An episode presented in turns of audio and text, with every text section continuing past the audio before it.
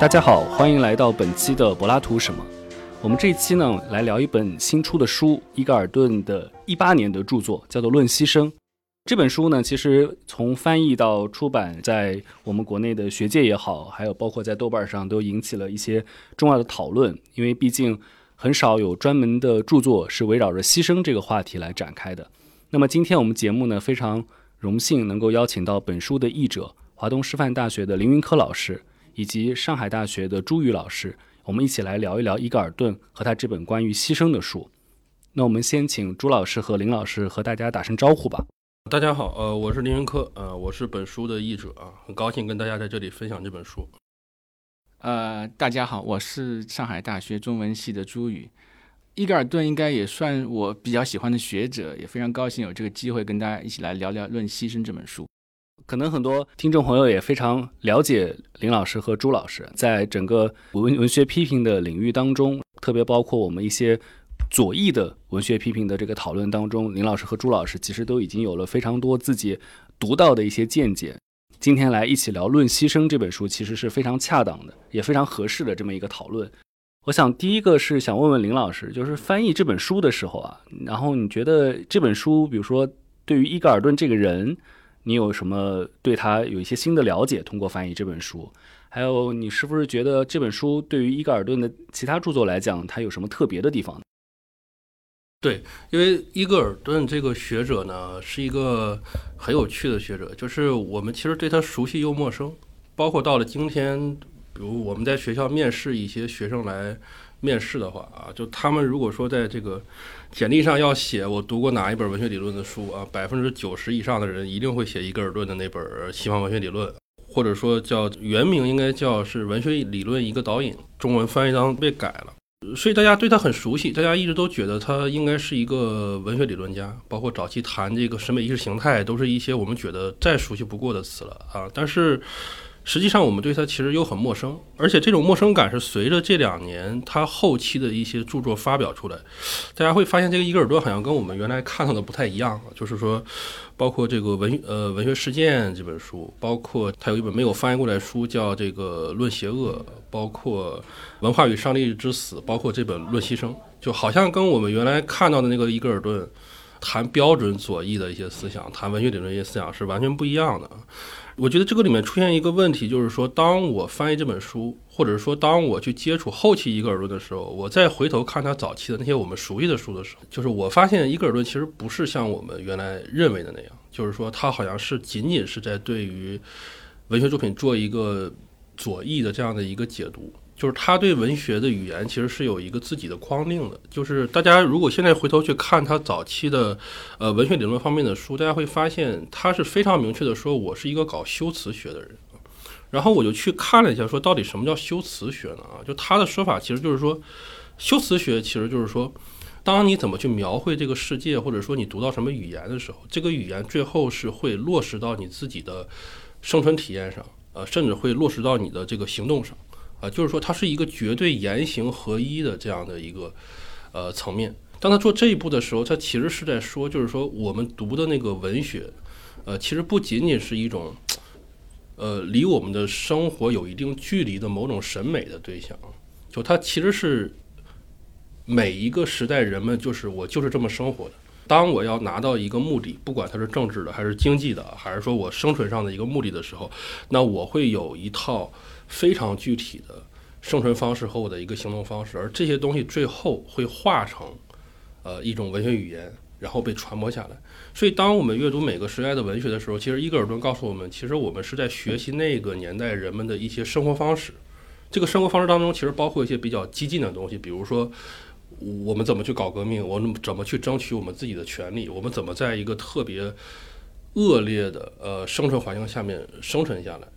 所以说，我觉得这个是我在翻译这本书当中得到的一个最大的一个启示，就是伊格尔顿其实并不是一个特别专门的理论家，其实他是一个特别广义的英国文化整体性的这样的一个介绍者或者是一个传承者。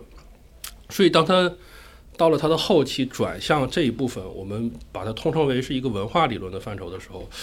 最开始我们大家都觉得很惊讶。但是，当我翻译完这本书的时候，我发现其实这个是一个非常。连贯的这样的一个路径呃，所以说我觉得这本书就是我推荐给大家读的一个一个我自己的看法，也是说这本书能够真正的把伊戈尔顿还原成一个就是英国文化的一个承载者。就是说，当我们阅读它的时候，我们是需要从它的文本当中去透视一些英国文化当中比较独特的一个地方。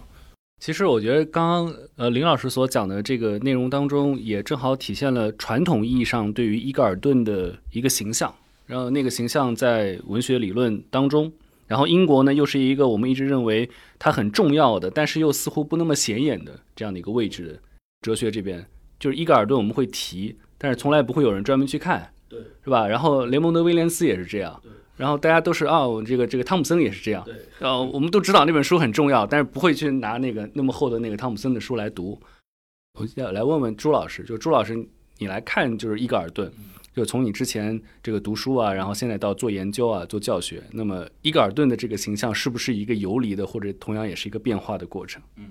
刚刚也因为我先接着这个呃云科兄刚刚对伊格尔顿那个修辞那问题的一个。呃，描绘谈一点我的这个这个一点回忆哈，因为其实伊格尔顿我们可能比较忽略的一点是，伊格尔顿其实是一个很会写作的人啊，他而且甚至可以说是一个啊一个文体家，因为我曾经记得我接触过一个在纽约大学读比较文学的一个学生啊，他就跟我说，他就是当时拿了一本伊格尔顿书，这个书好像应该记得叫《Figures of Descent》。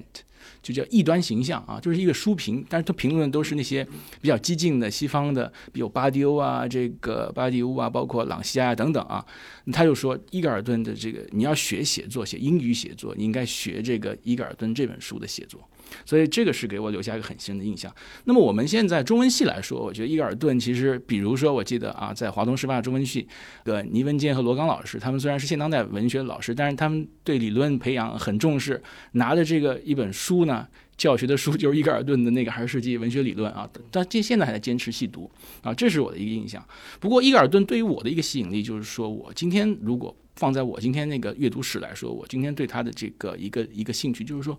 我在思考这样问题，就是两个问题可能比较重要。一个问题是，伊格尔顿他如果是作为左派或左翼哈，他他的这个独独独特性在哪儿？就如果我们把刚刚云科兄说呃这这样一个，比如说任锡生这种神学视角、英国性问题，放到这样一个呃左翼的理解里面，怎么来重组我们关于左翼的理解？那么这是第一个问题。第二个问题，阅读伊格尔顿这样一个左翼的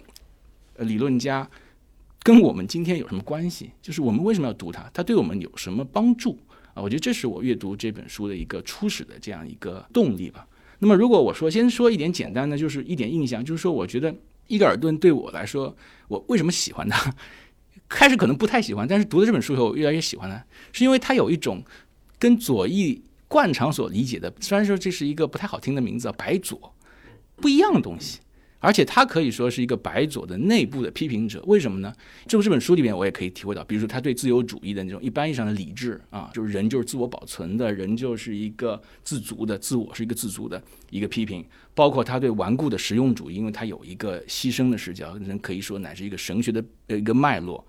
包括他非常的犀利的对这个后现代的多元文化主义是极度的一个批评，就是他认为，简单来说。我们不是说差异就是好的啊，排斥就是不是说对等级、对歧视的某种拒绝就是好本身，还要追问一个什么是更优越的东西。所以这反过来好像他身上又有一种保守的东西浮现出来啊。那么这样的一个情况，就是我们好像在左翼内部找到了一个跟今天某种意义上开始保守化的思潮的一个对话的一个同等的对话的可能性。所以我觉得这是我对我这个伊格尔顿对对我的产生了一个很大的一个一个兴趣。一句话就是说，他对于这种后现代的这种所谓政治正确的嬉笑怒骂、直指要害，啊，给我带来了某种新的一种视野，或者说是一个想继续挖下去的一个动力啊。确实是现在呃，就是说。我们说现代理论或者说后现代理论研究当中一个一个非常大的一个问题，呃，因为我们知道我们是搞理论研究的，理论研究其实是特别强调规范性的，呃，但是恰恰我们现在的很多研究呢，特别是接触到这些后理论的，我们就很容易就滑落到一个相对主义的这样的一个范畴当中。啊，包括现在我们说的一些白左的问题，其实这个里面内内部也是有一些相对主义的一个东西啊，所以我们经常会看到一些不规范的双标的这样的一种描述。呃，那我觉得伊格尔顿的这个，或者说我在我心中整个英国学术的一个形象，其实呃恰恰是一个就是大家忽略的一个，就是我们怎么去解决这个相对主义。我对伊格尔顿理解来讲，就是说他要求你的这个言论的边界其实是根据你的事实经验去同扩的。这个边界一定是存在的啊，你不能说这个边界没有，或者说我们认为我们把某一个负面的东西拿掉之后，这个东西就永远不存在了啊。这个边界是存在的，但是这个边界不是被预先给定的啊，就是需要在你的经验当中同扩的。那这个里面就要求，就是说我们要对我们生活经验或者说生命体验当中最重要的那些部分有一个非常明确的体会或者非常明确的一个认识，而且你不是说要简单的去拒绝它。就是我们觉得我们解决不了这个问题，比如说死亡问题啊，我们认为我们解决不了这个问题，因为它在人道主义的这样的一个视角下，它好像是有一些，就是我我我没有办法赋予它任何正面的一个价值，比如说牺牲啊。伊格尔顿在这本书里面也提到了，就是说现代理论家、后现代理论家认为我完全没有办法对这个牺牲这个东西提供一个正确的一个判断，那怎么办呢？我们就把它给拒斥掉了啊。但是在伊格尔顿看来，这个等于说你把一个历史的一个边界，或者说一个我们可以追寻的一个起点，就完全扔掉了。那我们怎么解释说我们是怎么走到今天来的呢？就是我们今天的这些认识又是怎么来的呢？就是难道是完全被创制出来的吗？英国的学术所采取的一个路径啊，我们简单的说就是经验主义路径。经验主义路径就是说我是在我的规范性的行动当中去自然的拓展我的这样的一个行动边界。啊，也就是说，我在我的体验当中，在我的修辞当中，在我的具体的行动当中，我能够为我的行动划定一个什么样的边界？这个是基于我自己的一个行动而来的。呃，所以说，我觉得这个是刚才朱老师说的一个很重要的一点，就是说我们能不能去接受一些相对主义的、后现代的或者说白左的观念，其实是可以的。但是关键是这样的一种观念的接受，必须是你要在你的。事实的具体的行动当中找到它的规范性的一个依据是什么？所以说这个里面，我如果大家看这本书的话，我觉得这本书里面最关键的一点就是伊格尔顿提到牺牲为什么说它不是一个完全负面的？它，因为你要对牺牲进行一个具体的分析。伊格尔顿也反对一种牺牲，这种牺牲叫仪式性牺牲。仪式性牺牲就是说完全把牺牲者当做一个替罪羊，就是我找到一个方法能够把某一个负面的东西完全剔除出。我们的这样的一个生活体验，或者说我们这样一个历史当中，大家觉得这样就一劳永逸的解决了这个问题。伊格尔顿是反对这种牺牲的，但是伊格尔顿同时又说，你不能因为反对这种牺牲，就把牺牲这个概念完全的取消掉，因为很多这个东东西，历史上的一个东西，它发生了就是发生了，就是说我们的历史就是由很多的暴力、很多的牺牲一路走过来的。然后说到这个，我想说一个就是。就因为我本身是个英超球迷，就是我本身会看球。大家知道，就是最最近西方有那个，就是就是所谓的黑命贵运动嘛，就是说那个讲那个，就是说现在在英超的开场就会有一个仪式，就大家单膝下跪举手做这样的一个仪式。英超有个球队叫水晶宫，然后他有个球星叫扎哈，然后他本身是个黑人，但是他明确的反对这样的一个仪式。他说：“你们只做这个仪式，就是有什么用呢？就是我在我的生活当中，我并没有感觉到。”这个事情有任何的改变？难道仅仅因为我们做这样的一个仪式，这个事情就不存在了吗？我觉得这个其实就是一个非常接近于伊格尔顿那样一个视角。因为当你做这样的一个仪式的时候，当你把这样一个真实的历史上的事件的时候，完全化作一个仪式的时候，那实际上你是把那个牺牲掉的那个那个人当做是一个白走的替呃替罪羊啊，就是我们永远把它当做是一个借口。就好像我们做了这样的一个纪念活动，我们这个问题就解决了。但是，实际上作为一个黑人，当他真正仍然在这个社会上存在的时候，他会知道，就是说，到底情况有没有发生变化，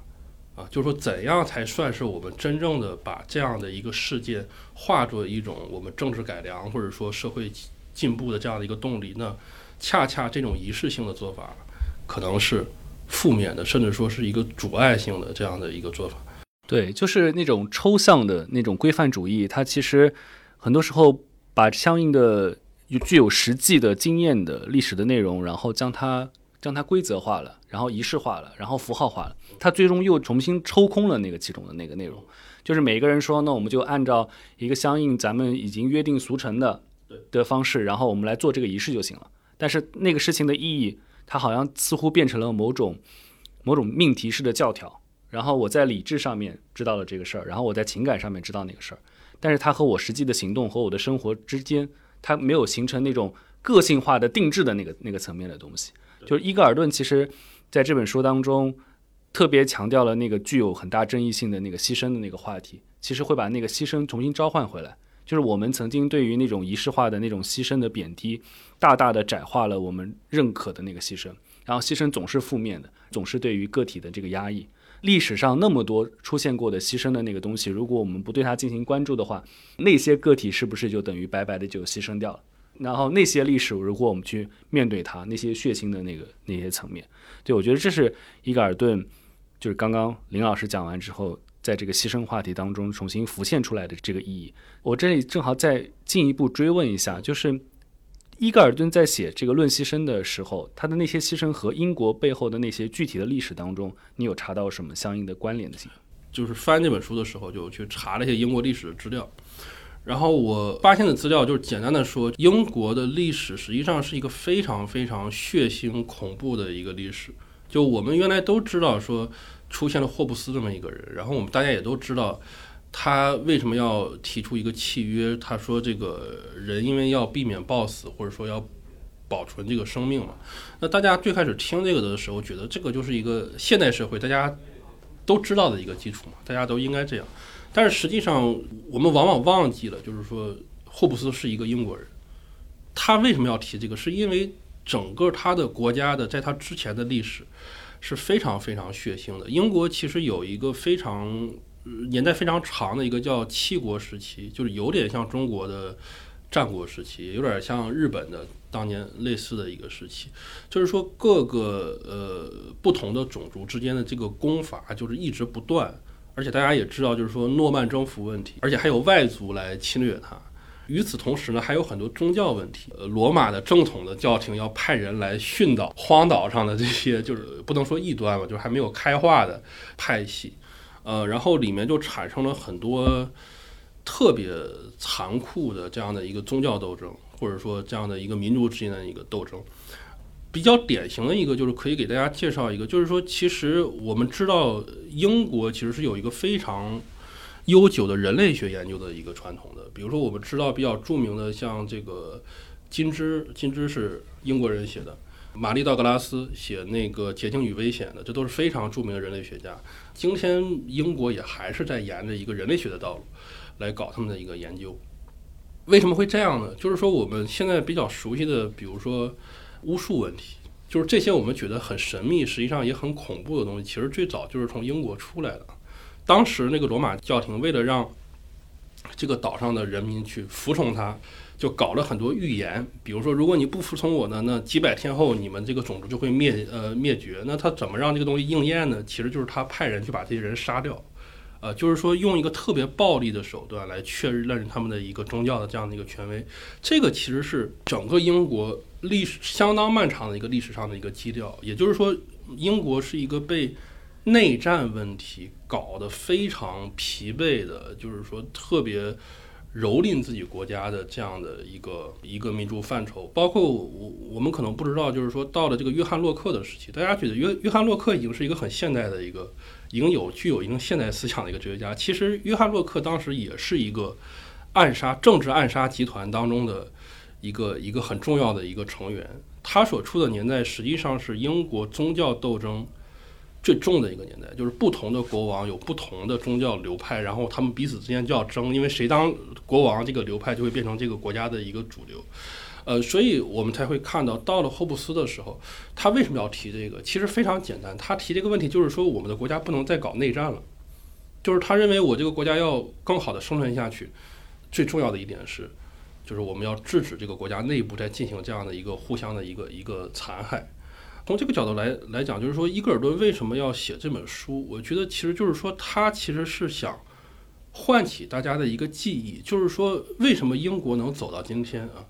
不是因为说我们对这个这些问题避而不谈了，恰恰是因为这些东西对于他们来讲太深入骨髓了。在牺牲这个概念当中，有外族的侵略，有自己国家内部的一个斗争。当然，这个里面很重要的一点是有英雄人物啊，就我们知道英雄人物是牺牲的啊。但是呢，在当今的这样的一个当代的一个概念里面，我们很容易把它做一个二元对立化的处理。就比如说，我们觉得，呃，代表我们自己国家的军人，或者说一个将军，他们杀人，嗯。他们在战场上面去做这样的一个杀戮，我们觉得这个是个英雄式的一个一个一个做法，而我们的敌人来杀我们，好像他们就是一个坏人。那其实伊戈尔顿想说的是，这个东西其实是一个中立性的，对于我们来讲都是一个中立的一个体验，因为每个人都要经历这样的一个生命体验。所以这个国家是怎么形成的？他说，恰恰是因为呃，英国人在历史上在这个问题上其实是。经历了非常多的血腥体验，他们当然也犯了很多的错误，当然有些事情也是他们不得不做的，所以他其实在这个里面有一个非常呃隐含的一个意义。当然，我觉得他说的已经很明白了，就是说所有的英雄人物他为什么是英雄呢？就是他确实是采取了一些暴力，因为任何一个好的东西。都是在一个暴力推翻了之前不好的东西的基础上才能建立起来的。那同时呢，当这个好的东西建立之后，这个英雄人物是不能简单的把这样的一个暴力的一个前史就完全的抛弃掉，或者完全的被掩盖掉。就大家一定要记住，这个是伊戈尔顿的一个观点。我认为，他说大家一定要记住，我们今天所有好的东西其实是来自于暴力，就是是一个以暴制暴的一个结果。他认为，恰恰是因为我们始终记住这件事情，我们才能在将来。有更好的可能去避免这样的一个恶性循环再度发生，否则我们就是一直是推倒重来，推倒重来。就是他认为避免这样的一个恶循环的一个最好的一个方法，就是说大家要时刻记住我们是怎么从暴力当中通过暴力走到现在的一个文明社会的。恰恰是因为文明社会始终会记得我们是有那样的一个暴力的前史的，所以他才能维持住自己的一个文明状态。这个其实是。我我觉得这个是伊戈尔顿比较左翼或者比较马克思的一面，就是他在一个历史的层面上给了一个非常大的一个辩证法的一个运用，就是说暴力跟文明之间的关系实际上是一个辩证关系，你不能把其中的任何一级，就是我认为它不好，于是我就完全把它给去除掉了。如果你把它去除掉，那整个这样的一个辩证的这样的一个机制就没有办法运转了。那么实际上我们的未来就变成了一个完全没有办法预测的这样的一个未来。那我接着这个云科。兄刚刚聊的这个话题，刚刚林科兄说了，这个伊尔顿的英国的背景哈，那个某种上说，这个伊格尔顿的很多这种姿态，跟他的整个对身为英国人的身份和他的对英国历史的某种身体性的感受是相关的。那我觉得这儿再可以补充一下，其实这还们再做一个一分为二，就是说他其实还是个爱尔兰人，而且他其实也非常。具体谈过，比如说他谈到啊王尔德，包括他谈到伯克，那这两个人都是跟爱尔兰关系非常紧密的。他也说过英国这个英格兰对整个爱尔兰的这样一个殖民，所以我觉得这里边还有一重问问题，就是其实他也会感受到一个作为爱尔兰人的整个这种文化政治，乃至他会去很正面的谈一些民族主义的问题。我觉得这个是伊格尔顿的一个。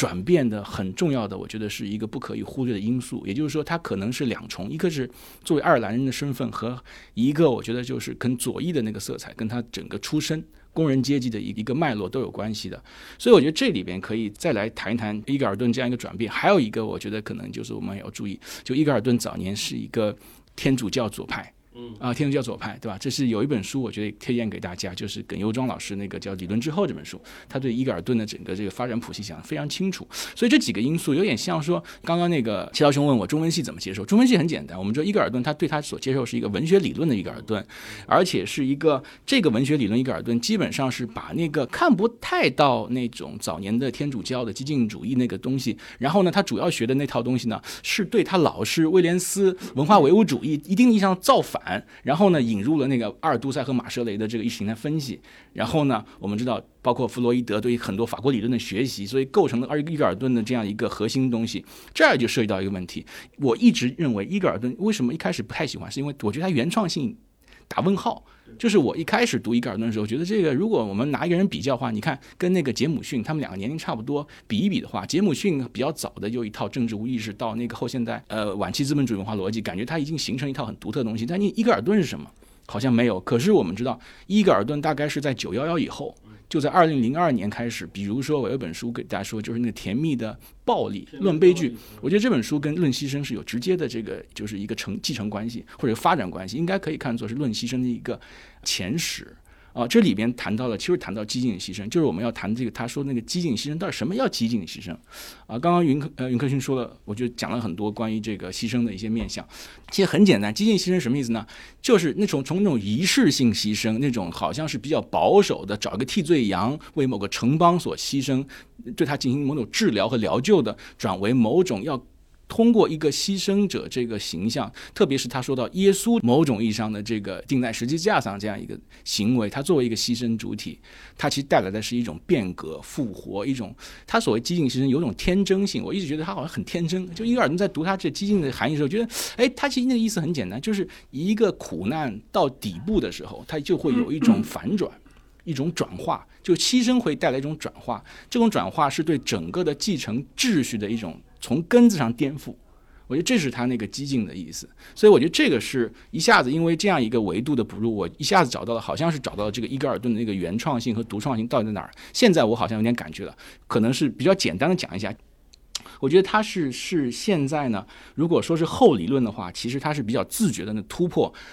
其实他很熟悉的，二十世纪六十年代以来，这个他把它概括为云科兄翻得很好，很生动，叫法式制式恶习，是吧？他就是对这个直接是。突破，然后呢？但是他也不是说没有理论，他的理论的范围扩大了。就刚云克兄说，他是神学、人类学、政治哲学，包括那个民族主义的一些知识啊，这个历史啊，全部融在一个里面，闪转腾挪，所以就变得掉书袋，是吧？看了一个评价，好像是豆瓣上说是叫大型文献综述现场。然后我倒套用我们那个我们一个倪文金老师一句话，叫满地碎银子。就满地碎银子，很多好东西，但是你要会捡，是吧？然后呢，我觉得如果我概括一下，它就是说，在这个意义上，它是既坚持左翼的解放政治，同时对资本主义体系的批判，但还会召唤认真的召唤一种左翼可以坚持的严肃性。就这种严肃性，我觉得今天是非常缺乏的。这种严肃性就是不是啊？所以他批判过那个后现代主义文化，后现代主义文化不太严肃啊，但是比较清甜的多元差异，但是最终背后是一种。空洞的漠视，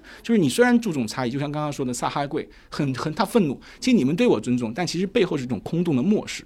但是伊格尔顿要说这种严肃性的召回，这是第一点，就是他把那个严神学的严肃性和这个左翼解放政治结合在一块儿，这个高难度动作第一。第二高难度动作，我觉得他也是挺有意思的。就伊格尔顿那个应该永肯先生，他对身体啊，你说解释那个身体跟修辞学的关系啊，但是我是在一个更加的唯物主义的意义上坚持身体，因为他就谈过。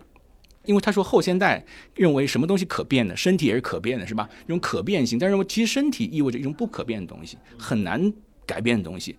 而这种不可变的东西，很难改变的东西，甚至不是说我们那种所谓比较清和甜的文化可以抛掉的东西，它恰恰是我们重视的东西，这就是真实的本身。所以他认为这个左翼应该把这样一个对于某些不可变的东西的承认纳入内部。其实，在这一上，他其实蛮能够接近跟保守主义对话的。所以，我觉得这点上，我是非常。觉得他有一点突破，对左翼内部突破，所以我基本上愿意把他的原创性看作在这几个面上展开的。呃，基本上是说，从比如说能够容纳神学，包括民族文化政治，然后呢又不放弃左翼的解放的政治，达到一个我觉得比较理想的综合。刚刚朱老师讲的那个伊格尔顿当中所坚持的不变性，我觉得讲的特别好，就是这个不变性其实非常有趣。如果比如说，这个后现代的理论当中去强调那样的一个变化，然后使得它不断的基于这样的变化变得开始轻盈的时候，好像像伊格尔顿这样的一种略显保守的这样的一种坚持，它其实也和那种完全保守派的那种坚持不大一样。就是说我我坚持的那个东西是始终在场并且有力量的东西。而不是那个永恒不变的作为铁的定律支配于我的这个东西，所以我只要服从它就可以了。所以它其实是不断的去来讲说，我们要把注意力放在那个那个不变那个上面。所以我在读这个书的时候，特别是牺牲的时候，他其实也提到了一个哈利波特，就我们可能读者很多他掉的那些碎银子未必能捡得起来，然后那个哈利波特能捡得起来。就我看他时候，我倒是真的开始意识到一件事情，其实整个哈利波特的叙事当中充满了牺牲，而且都是谁牺牲呢？都是伟大者牺牲的。都不是那些这个无足轻重的人牺牺牲的，而且牺牲是有传递性的。哈利的妈妈牺牲自己保护他，然后让他富有了具有神神圣性的这样的一个保护的东西，是吧？然后之后那个邓布利多要牺牲自己，然后是为了成全这个最后的结局。然后到了结局时候，这个哈利开始意识到这样的一个身上的使命就落在他自己身上的时候，他自己选择的是牺牲的道路。他知道这个责任，两代人所给予他的这样的一个生命的意义，其实就是为了此刻去做这样的一个牺牲的。所以他做了牺牲，虽然结局是一个没有死的，但是其实他已经抱好了一个牺牲的准备了。他等于在精神上已已经牺牲了。对，刚才齐老师讲的这个，我觉得是伊戈尔顿这本书很重要的一点，就是其实论牺牲，我们简单的说他在讲什么，就是说一个人，你有生的权利，这个在我们就是说现在不用去讲了。但是一个人有没有死的权利，就是这个问题，我觉得是一个尔顿这个一个立论的一个出发点。因为他说，如果你按照一些现代的这样的一个人道主义的标准，就好像一个人是没有任何权利去掌握自己的死亡的啊。当然，我们这里不是说这个这个死就是好的，就是说一个人如果你要全面的掌握自己生命的每一刻的话，那么这个死亡肯定是一个你不能去避免的一个东西。当然，我们这个里面并不是说你掌握死亡，就是说我一定要去死。就比如说我，我其实，在疫情期间看到很多，就当时对阿甘本的一个批评嘛，他好像觉得就是说，即使在疫情这么大的一个。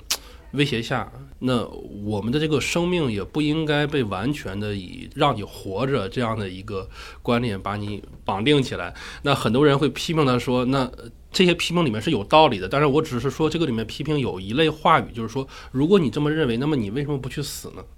啊，就是很多人喷阿甘本就是这么喷的呀。你如果这么说，为什么你不去感染一下呢？我觉得这个其实是对这一类观点的一个误解。当我说我要掌握一个东西的权利的时候，我并不是意味着我一定要以身试法，就这个里面是一个权力的一个概念。就是我们今天都知道，比如说那个中东那个地方特别乱，的是美帝国主义搞成那么乱的，但是不会去讨论的一点是，美帝今天美国说为什么我对那个地方动用一些武力，或者说进行一些这个镇压是合理的呢？他会用一个词叫恐怖主义，他说那个地方很多人是恐怖分子。但是大家如果进一步的去看当时的一个左翼运动，会看到这个恐怖分子到底是怎么来的。如果大家去看那个早期，特别是五五六十年代发生的一些，就是说劫机活动，就是当时所谓的一些还没有被称之为是恐怖主义活动的那样的一些抵抗活动的话，大家会发现是完全不血腥的。大家去查那个时候发生的一些劫机活动是不会死人的。我劫这个飞机过来，呢我是为了向以色列或者美国讨价还价，但是我不会杀任何一个人，因为这个是我的权利所在，就是我可以做一个在你们的框架下面被视为一个非法跟牺牲的一个事情，但是在一个我的这样的规范性上，杀人或者说怎么样，这个并不是我的一个目的。啊，那么为什么说这样的一个就是我们从今天的视角来看，当然我们不是同意这种说法，就是说相对于我们今天所说的恐怖主义的概念，当时的这样的一个抵抗运动是显得有理有据有节的啊。但是为什么后来会转化成恐怖主义？就是因为当发生这件事情的时候，当美国加大了对这个地区的镇压的时候，包括对巴勒斯坦、对其他的一些地方的一个镇压的时候，它实际上剥夺的是一个什么呢？就是说我的自主的战争权被剥夺了。我至少在我自己的权利范畴内，我可以说我有一个观念上的权利，就是说，当我的生存受到威胁的时候，我有一个宣战权，我有一个通过暴力保卫自己的一个权利。然后呢，这个权利是完全的在那个左翼运动之后，因为美国认为左翼运动是一个威胁，所以就把它完全给割除掉了。那没有办法，那么恰恰是因为这种权利被剥夺掉了，所以这些人如果再要想去表达自己的权利的话，那我只能去通过一些恐怖主义的方法。去做，所以从这个角度来讲，这个其实我们今天也经常说，就是恐怖主义。虽然美国说这个是对我的一个外部威胁，但是我们大家其实会知道，其实这个有某些方面是美国自己制造出来的，就是说威胁自己国家的恐怖呃恐怖主义者。呃，所以说这个这个层面，我觉得恰恰我们回头看伊戈尔顿对于牺牲的一些看法，就是他说一个文明社会为什么是文明的，就是恰恰是在于。你能够让每一个人掌握自己死亡的权利，或者我们更具体说一个战争权，就是你很难想象一个地区因为厌恶死亡，说我放弃我的战争权，这个在任何一个国家都是不可能的。那这个好像似乎是矛盾的，就是我们希望世界和平，但是呢，我们反过来看，世界和平有的时候往往是建立在每一个国家都要掌握自己的主权，而这个主权非常重要的一点就是我的牺牲权和我的战争权，在必要的时候，我可以通过。自己的国家做出一定的牺牲来维护我这个国家的一个权利，这一点是是非常重要的。那这个我觉得也是对于这个牺牲或者说激进的牺牲这样的一个概念啊，就是说非常重要的一点。第二点呢，就是说，我说为什么说伊格尔顿或者说整个英国传统对这个问题的领悟，就是会比其他的国家要深。英国的法律传统到今天为止也是，它是一个习惯法传统，也就是说，英国的法律其实是完全是依据它这个国家内部的经验啊，就是社会的运作、每个人的体验，呃，聚集成的某一种习惯上的这样的一种条例。英国是没有成文法的啊，所以说他会非常的明白，就是说，当我的生存当中的某一项权利被剥夺的时候。那这个东西对于我的生存来讲，其实才是一个巨大的一个威胁。就是任何人说你出让你的权利，我保护你啊，这个这个从英国的传统来讲，他是不会信的。云科兄谈的这个英国的政治 哲学的这个视角，其实也是对我受益良多。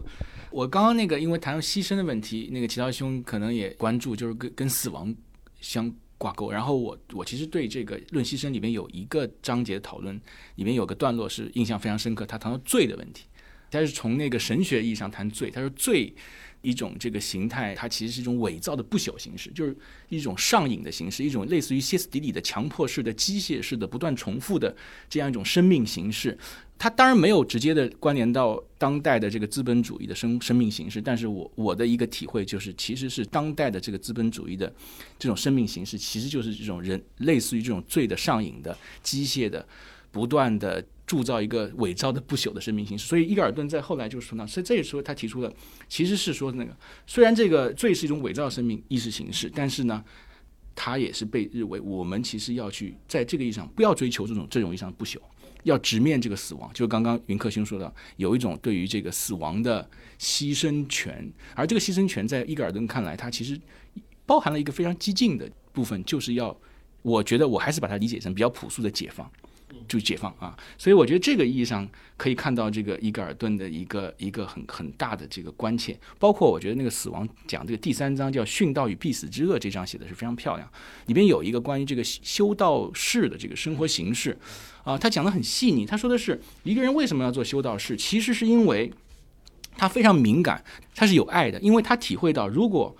就是说他的自己的死亡会给别人带来一种影响。无私的人对于这点的悲痛是异常敏感啊，所以他其实修道士的生命感觉是非常敏锐的。所以最有效的走向死亡的形式，就是终其一生为别人而活，同时也坚决的拒绝亲密关系。所以看到这样一种对于修道士的这种主体生命形式的描绘的时候，我非常自然的联想到了一种革命主体的形态。所以就因为我是学这个二十世纪中国文学，所以伊格尔顿这个书给我一个很大启发，就是他给了一种可以理解革命主体的这个。真正的配置和它的特征是什么的，所以就激活了我很多啊关于二十世纪中国文化的很多所谓二十世纪中国的牺牲文化的思考，应该说可以在这本书的延长线上继续的来来讨论。正好我翻到了这一章啊，就在这一章当中，他还讲了就是牺牲的另外一个面相，就是除了那个为他人而活的那个博爱的那个面相当中，他说牺牲是一种痛苦的自我奉献，那么牺牲更充实的形式是爱。那么自我是在爱中被赋予了，然后被得以进一步充实的东西，所以这个是我们一般来讲在讨论死亡问题、牺牲问题，从来不会谈论的这个问题。爱在这个过程当中，其实给牺牲、给这个生命填充了那个坚实的那个内容。他前面讲说，不是一个简单的无，然后只是对于生命的否定，它相反是意味着对于那个生命的这个填充。对，我觉得伊格尔顿对于这个问题上的一一个一个观点，我我讲的直白一点，比如说我戒酒或者戒烟啊，假设说我本身觉得酒不好喝，那这个戒酒这个行为对于我来讲就没有什么意义啊。比如说我现在出去跟人说这个啊，我戒烟成功了，那如果你不是一个一个老烟枪的话，那这个说法其实没有什么意义。呃，包括刚才朱老师谈到那个修道士的一个问题，其实我觉得这个里面一那个伊格尔顿的意思是说。就是我拒绝这个东西，为什么它是一个牺牲呢？恰恰是因为我知道这些东西当中有我所迷恋的东西。就是说，当我们去表扬一个人，说他这个改过向善，或者是浪子回头的话，这个词当中其实是有一一个肯定的向度的。就是说我其实肯定你所曾经迷恋的那个东西。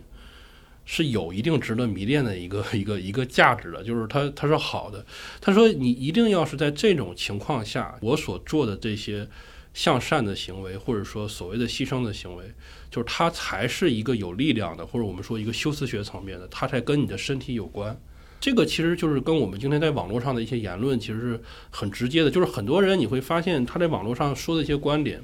你从他的语言当中就会看出来，其实他这个这个问题是没有一些具身性的一个体验的。比如说这个我在美国这个访学的时候，我就真的是切身的感觉到，就是说这个美国到底有多富有啊？就是两个很呃。很生活化的细节，一个就是说去美国超市去买东西。大家知道，今天在中国，你要是拿塑料袋的话是要付钱的。美国超市不但不付钱，而且他会根据你买的东西的不同种类给你装塑料袋。然后呢，一个塑料袋是不够的，他要再给你套一个。那么就是说我我我每次大概我只买了不到十样东西，我可能会获得十多个塑料袋。就这个塑料袋可能跟我买的这个物品的种类的两倍，然后我就。拿回去了。冬天取暖的时候，因为我本身是个东北人，东北的那个暖气已经很厉害了。在美国，大家其实可能都有这种体验，就是冬天如果它开暖气的时候，你是要开空调对冲它的，就是那个暖气是温度特别高，就完全就是不加任何限制的去使用他们的一个资源。那很多人会觉得这个是美国比较这个慷慨的一方面，但是这个反倒是这些。似乎是我受益的方面，让我感觉到这个国家确实是有些问题。它并不是说有意识的去做一些牺牲性的给予，而是说就是因为我对这些东西毫无概念啊，就是我对这个资源这样稀缺程度我毫无概念，因为我足够富有。就是这个其实是最能体现，就是为什么美国这个国家在当当今的世界它是一个有问题的国家，就是因为它对于这些东西的一个一个做法是完全没有一个。肉身性的体验呢？因为我足够富有，嗯，所以说我我觉得这个牺牲之所以这个伊格尔顿说这个牺牲是激进的，就是在于这个里面他也用过一个，这个里面也用了一个很重要的词，就是说这个里面有一个自我剥削的一个过程，就是说你是需要体会到我舍弃一个东西给别人的这个过程当中是有一个极大的痛苦跟不舍的，那这样的一个东西其实才是一个能够承载文明的，似乎是一个暴力行为。但是它是一个能够承载文明的一个暴力行为。但是像朱老师说的，今天我们说有很多后现代的观点，其实恰恰是把这两个层面完全分开了。我这儿其实就补充一点点，看到一句话，就是刚刚那个我们怎么理解这个牺牲啊？相对来说，在一个日常的或者说是在一个当代的语境里边来理解，那么我觉得他其实我觉得说了一句话非常有意思。他说的是啊，当然他是说基督教的这个核心的事件呢，不是一个幸存，而是复活。而幸存，我们刚刚说，其实跟强调那个罪的强迫式的伪造的不朽的这个形式是相关的。所以，如果说牺牲可以把它转化成一个问题的话，其实也是一种对死亡的一种理解啊，对人的生命形式的一种把握，乃至于伊格尔顿也说过，是说要能够在人的主体中去见证比自我更为重要的东西啊。我觉得这个是一点。还有一点就是，我觉得可以把牺牲也跟。它非常重要的，刚刚习道兄说的那个填充的爱相关，爱我觉得也是一种打开自我的方式吧，至少是，其实不管是基督教还是黑格尔式的爱的概念，都是说这个主体要在对象的这个主体上来获得自身的一个反射，是吧？我觉得这个都是非常关键的，我们能够去在生活中去体会到的一些瞬间啊，这爱的瞬间。是非常多的，我觉得这个是一个。然后还有，我最后想补充一点，就是谈到牺牲，其实伊格尔顿他自己也也会有一点点，就是有一点点对自己的一个一个想法的，就是说也会做一点反思，就是说，因为牺牲有可能是不审慎的，是吧？牺牲有可能他谈到一个，我们的问题在于如何完全不会推卸自己行动的后果的情况下去行动，但同时又能够不成为某种浮夸的自顾自的存在主义者乖戾的一种牺牲。所以这里边就是打开了一个更大的问题，但是他都补充话说，我们的要补充的爱和仁慈，但其实他也提出这个问题，如何使牺牲不是成为那种乖戾的，甚至是不审慎的。所以这是提出了一个，我觉得一个很关键的一个很切实的一个问题。好，我就补充这一点。好，我们我们其实。这次讨论了很多关于这本书，然后还有从这本书当中所引申出去的对于这个英国的讨论，然后这个现当代理论的讨论等等背后的这些话题。其实我觉得听众啊，如果听到这里的时候，其实也就发现了，就是伊格尔顿在这里聊论牺牲的时候，他不仅仅的是为了聊仅仅聊这个概念，因为这个概念的深刻性，它会和其他的和爱和其他的这个公共生活等等的是密切联系在一起的。所以我觉得，其实对于我们去理解我们更熟悉的过去百年的中国的语境来讲，我们从小到大接受了很多的，或者也目睹了，然后亲历了很多各式各样的这些牺牲的例子，或者不同的牺牲的类型。那么伊格尔顿在这里没有涉及到中国，但是我们读这本书，其实和我们密切相关的一个地方就在于我们如何来理解那种中国式的牺牲，可能会有些特殊的内涵，然后可能有些特殊的价值的这个指向。所以，我们可能很多的这个听众也好，读者也好，拿到这本书不要被这个伊格尔顿的理论给吓坏了啊！其实他是和我们很亲近的，然后我们是要从他这里做一个再出发的。好，谢谢两位老师今天做客我们的这个节目。好，谢谢大家。嗯，谢谢，谢谢。嗯。